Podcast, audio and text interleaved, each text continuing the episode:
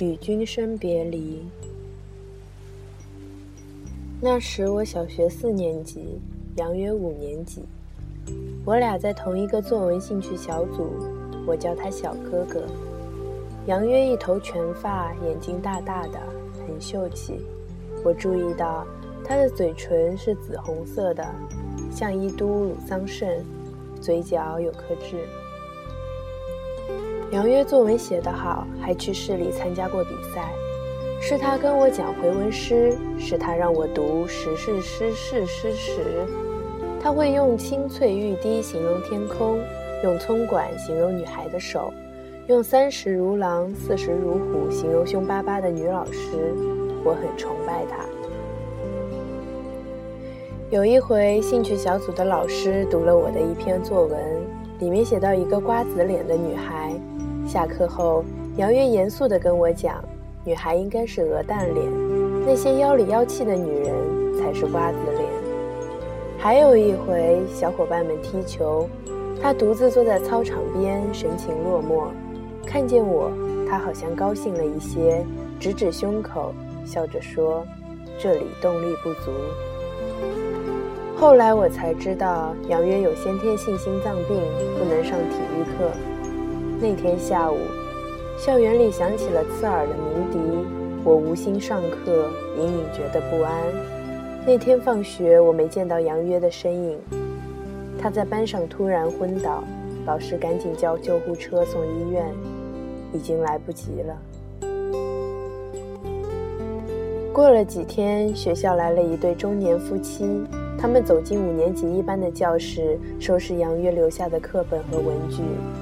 女人一边整理一边抹眼泪，男人眼睛血红，凶巴巴地对我们说：“看什么看？”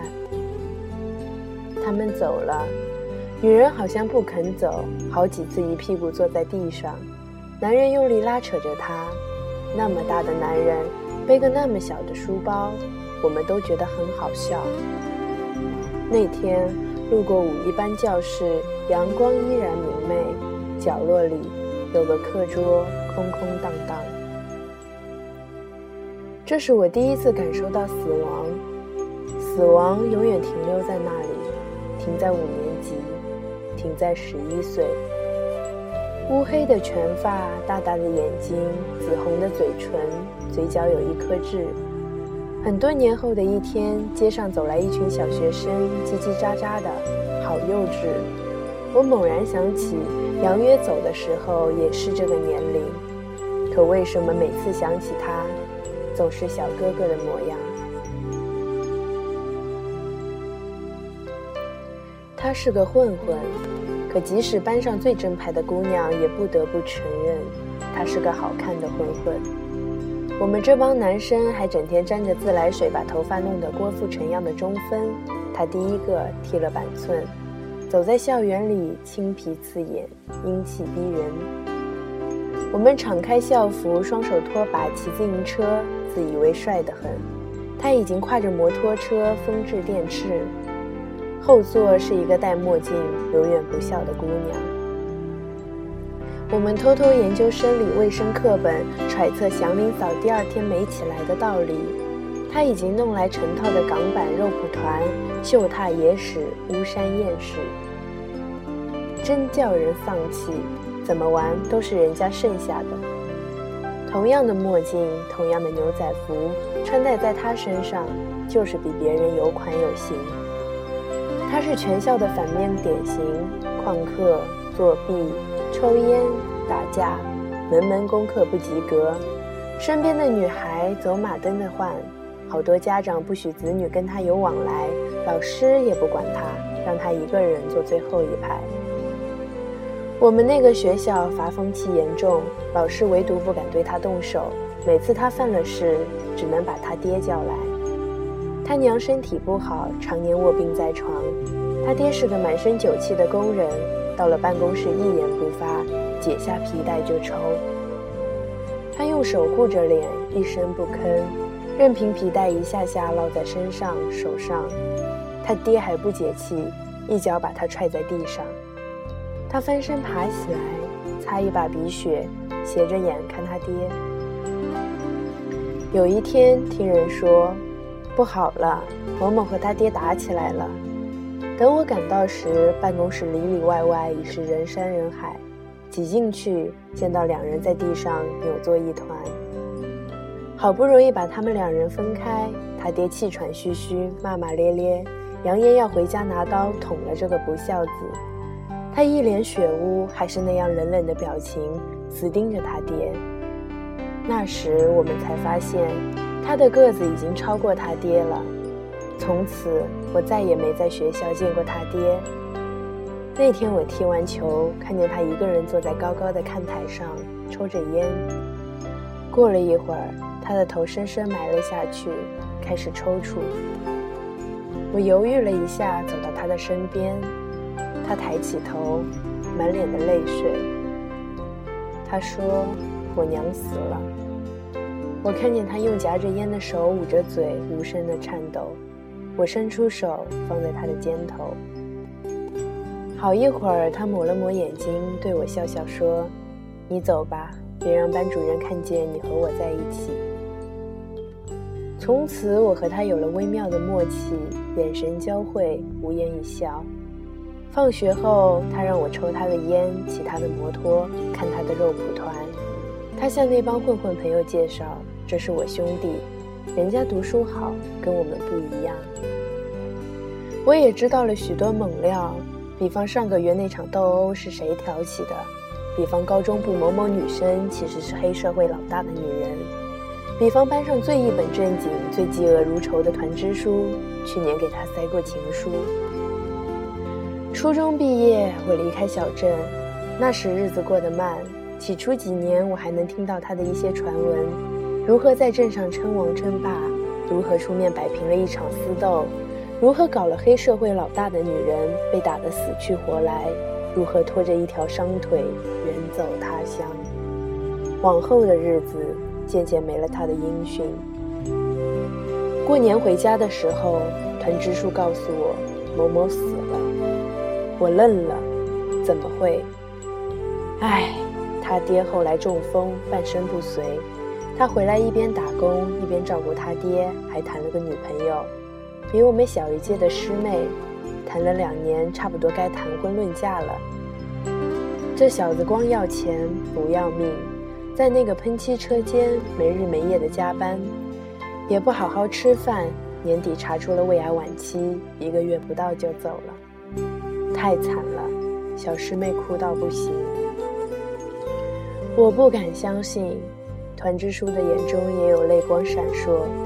这么彪悍的一个人，怎么说没就没了？跟老爹对打，跟老大抢女人，天不怕地不怕。在我们那压抑漫长的青春期，他是一尊邪神。不是说大反派都不容易死吗？不是坏人的生命力特别旺盛吗？我忘不了那个逃课的午后，他向那帮混混朋友介绍我，一脸骄傲的表情。这是我兄弟。初七的早晨，接到一个陌生号码的电话，是小豆的妈妈。小豆死了。几年前，我做了一阵临怀关怀志愿者，在第六医院人民的第六人民医院的骨癌病房，我们的社团起步不久。所谓临终关怀，主要是陪绝症病人聊聊天、逗逗乐子，找机会鼓励几句。第一次踏进骨癌病房。四张病床一字排开，几位老人躺着输液或者睡觉发呆，露出的一截手臂像风干的木头。家属低着头坐在床边，空气里弥漫着药水的味道。静悄悄的，没有一个人说话。那种安静叫绝望，仿佛来到了噩梦里，又像闯进了墓地。我们懵了。茫然不知所措，说话都结结巴巴的，准备好的话题完全不起作用。从病人到家属，没有一个人愿意搭理你，随便应付了两句，便把头扭过去。我们落荒而逃，护士叹了一口气：“你们去找小豆吧。”小豆在隔壁病房，正靠着床看一本《读者》，刚见到我们有一点害羞，聊着聊着就熟络起来。小豆很开朗，也很爱笑，笑着笑着主动把鸭舌帽摘下来给我们看他的光头。那年他十四岁，皮肤很白，他不好意思地说，因为老憋在病房里晒不到太阳。小豆家在安徽农村，一年前查出了骨癌，几经辗转来到了六院，做了手术取出一段骨髓，目前在接受化疗，总共十次，已经做完了八次。问小豆化疗疼不疼，他做了一个龇牙咧嘴的表情，说疼啊。每次化疗结束，麻药一点点褪去，疼，撕心裂肺的疼。疼得想死，马上死。可那时连爬到窗口的力气都没有。过了两天，等有了力气，也就不那么疼了，不想死了。他又笑，仿佛在说别的事或是别的人。他一笑，旁边的病友也跟着笑。小东的妈妈别过脸去，把削好的苹果浸在温水里。我们聊了很久。聊小豆的老家，聊上海的物价，聊大学生活。我们添油加醋地说起大学里的奇闻异事，小豆的嘴都合不拢了。啊，真的假的？啊，怎么会这样？我们说小豆，你要快点好起来哦，你肯定会好起来的。以后来上海上大学，还要在上海的大学里谈恋爱。说这话的时候，我觉得有一点残忍。然而，这样的念头一闪而过。我们的职责就是鼓励病人，哪怕是虚妄的鼓励。临走前，小豆问我要号码，一笔一画记在了本子上。他说：“我好想看看大学的样子。”我花了一个礼拜的时间拍遍了上海的大学，还拍了好多校园情侣。当我拿着写好的照片来到病房，小豆的床已经空了。护士说：“小豆回安徽老家了。”从此以后，再也没有小豆的消息。我不知道小豆为什么没有做完剩下的两次化疗。他不是一个怕疼的孩子。小豆有我的号码，却从来没有来过一个电话或是短信。或许他已经好了吧。在宇宙中漂浮着无数黑洞。它们是巨大恒星坍塌的产物，引力之强，连光都无法逃脱。所谓黑，吞噬一切物质；所谓洞，在黑洞的附近，时空被强大的引力场扭曲，那里是时间的尽头。霍金讲过一个故事，故事，Bob 和 Alice 是两名宇航员。他们接近了一个黑洞，不知为何，爱丽丝突然飘向黑洞。鲍勃看到爱丽丝正飞向黑洞的边缘，时间的终点。他的动作越来越慢，最后完全停滞了。他的微笑慢慢凝固定格，像一张照片。而爱丽丝面对的却是另一番景象。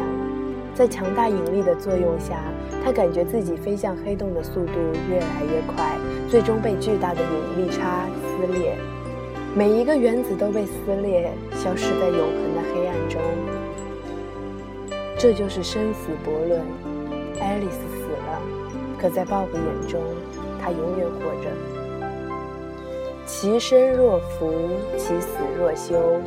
浮生若梦，为欢几何？终有一天，鲍勃会明白，爱丽丝是那么勇敢。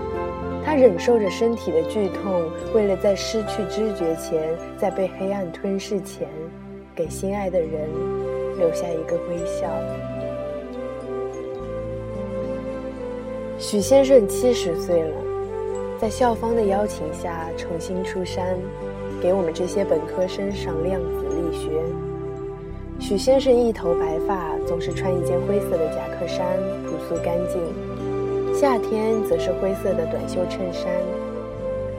量子力学是物理系公认最难的课程。许先生讲课不用投影，不用幻灯，坚持写板书。从普朗克到薛定谔，从海森堡到狄拉克，涉及无数抽象的演绎与推导。先生每次上课都密密麻麻写满四大块黑板，擦掉，再写满，逻辑清晰，一丝不乱。被问起缘和选，被问起缘何选择研究量子，许先生笑言。当年他在南开读研究生时，学校组织批判资产阶级学术理论，分配给许先生的任务是批判狄拉克的量子学说。乱世中，这却是一个可以静心读书的难得机会。许先生借批判之名，系统钻研了狄拉克的理论，大为叹服，从此与量子结缘，始终不渝。一九七零年。东方红卫星上天时，先生正下放甘肃农村劳动，身边没有任何资料，硬是从牛顿定律出发，推导出整个力学体系，进而计算出东方红的轨道参数，与官方公布的数据比较，几乎丝毫不差。先生说，当时那种喜悦之情溢于言表，回头想，多少岁月蹉跎，情何以堪？许先生给我们上课的那个学期，正值本教科学评估团前来视察，学校极为重视，系里召开大会，反复教导我们，万一遇上专家私访，该如何作答。此外，为展示我校学子积极向上的精神面貌，各宿舍摊派一人，每天早上六点钟去体育馆打乒乓球。教务处也不闲着，派出人手在各教室、教学楼蹲守。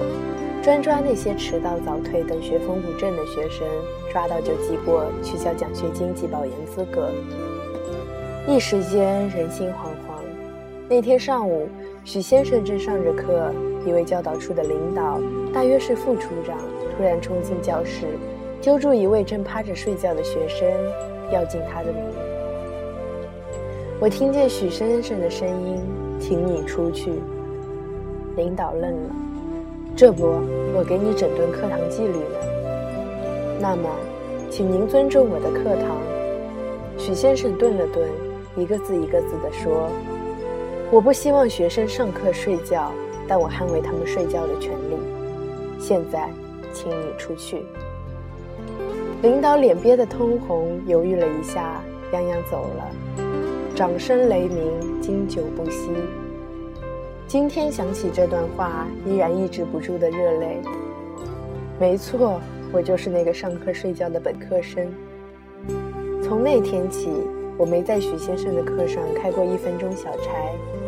期末成绩九十八，是我四年本科的最高分。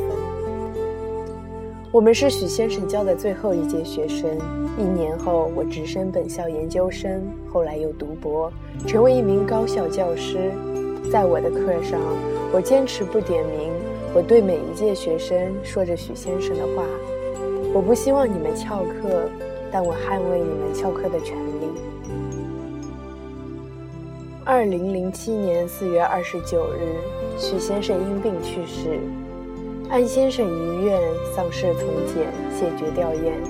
噩耗传来，好多老师学生都哭了。记得有一节课讲到电子轨道的决动力。先生仿佛在无意中谈及生死。一个人的死对宇宙而言真的不算什么。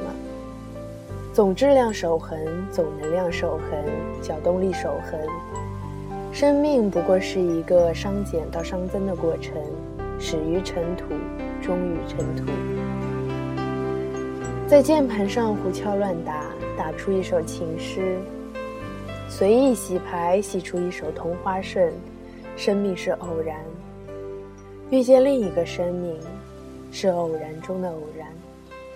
同花顺被打乱，字母组合成墓志铭。生命的消解，如潮生潮灭，是最自然不过的事情。不该有太多悲伤。然而，司马春山，吾不能学太上之忘情。我不知道一个生命对于另一个生命究竟意味着什么。一个粒子轰击了另一个粒子，一个波经过了另一个波，亦或是一个量子态纠缠着另一个量子态。我只知道，在那样的一个时刻，有一个人一句话击中了我，照亮了我，改变了我前行的方向。永远怀念您，许先生。外婆老说她小时候的事，家里穷，她父亲又嗜赌，寒冬腊月输掉了家里最后一床棉被。外婆那时候还是个小姑娘，她穿上所有能穿的衣服，盖着仅剩的两床被面，蜷成一团，瑟瑟发抖。从小到大，外婆给我做了无数的棉衣棉被，一次次。她去店里挑棉花，选布料，放到她放心的老师傅手上。长大后，我不愿意盖她做的被子，太沉，压得透不过气。哪有羽绒被轻软舒服？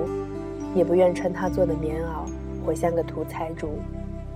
这时，外婆又开始唠叨她小时候的事，我不耐烦地打断她：“烦死啦，耳朵要起茧子啦！”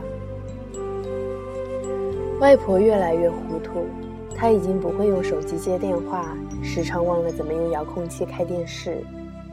一个大热天，我推开门，家里跟蒸笼似的。他满头大汗地摆弄着空调遥控器，吹的是热风。还有一次，他半夜起床，穿戴整齐，过了好久才反应过来，哦，看错时间了。一开始，家人还以为他只是老糊涂，后来情况愈发不对，抱着他去医院检查，很快确诊阿尔茨海默症，俗称的老年痴呆。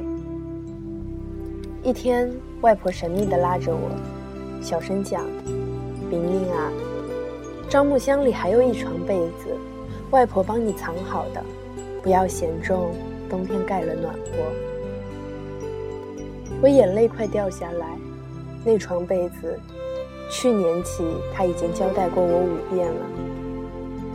人的记忆是一座废墟，新的遗址覆盖了旧的。大脑的退化是一个加速的不可逆过程。他先是忘了前一分钟没有锁门，忘了早上有没有吃药，接着忘了昨天买的报纸，忘了上个月做的检查，忘了去年的春节聚会，忘了外公去世在哪一年。终于，他睁着困惑的眼问我：“你是谁呀？”那一刻，我觉得天塌地陷。从前的外婆已经不在了，我回到房间大哭了一场。我这才明白，在她最后一次认出我、最后一次唤我名字的时候，我亲爱的外婆正在和我告别。人不是一下子死的，人是慢慢的死的。现在她还记得我妈、两个舅舅，也还认识照片里的外公。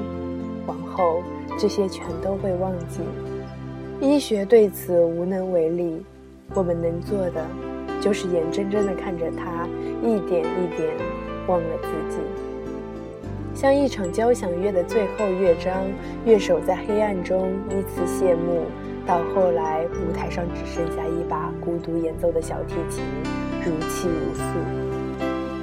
是那个冻得瑟瑟发抖的小姑娘，来时是个孩子。走时也还是个孩子，我一直在等，等待奇迹发生，等外婆再清醒一次，叫我明明，一次就好。我一定会拥抱她，告诉她，被子我都收好了，会好好照顾自己，还有，我多么爱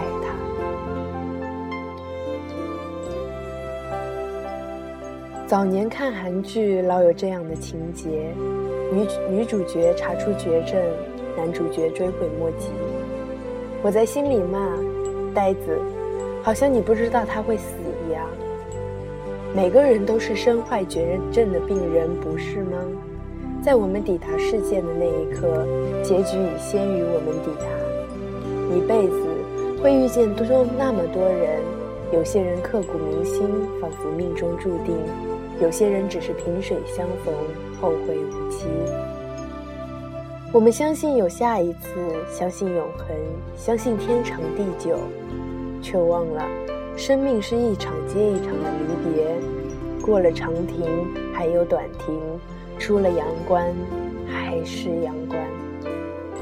却还是有潦草的告别，胡乱的分开，不经意的走散。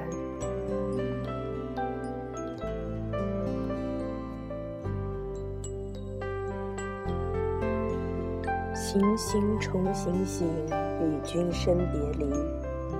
所有的人都会离开你，就像你会离开所有的人。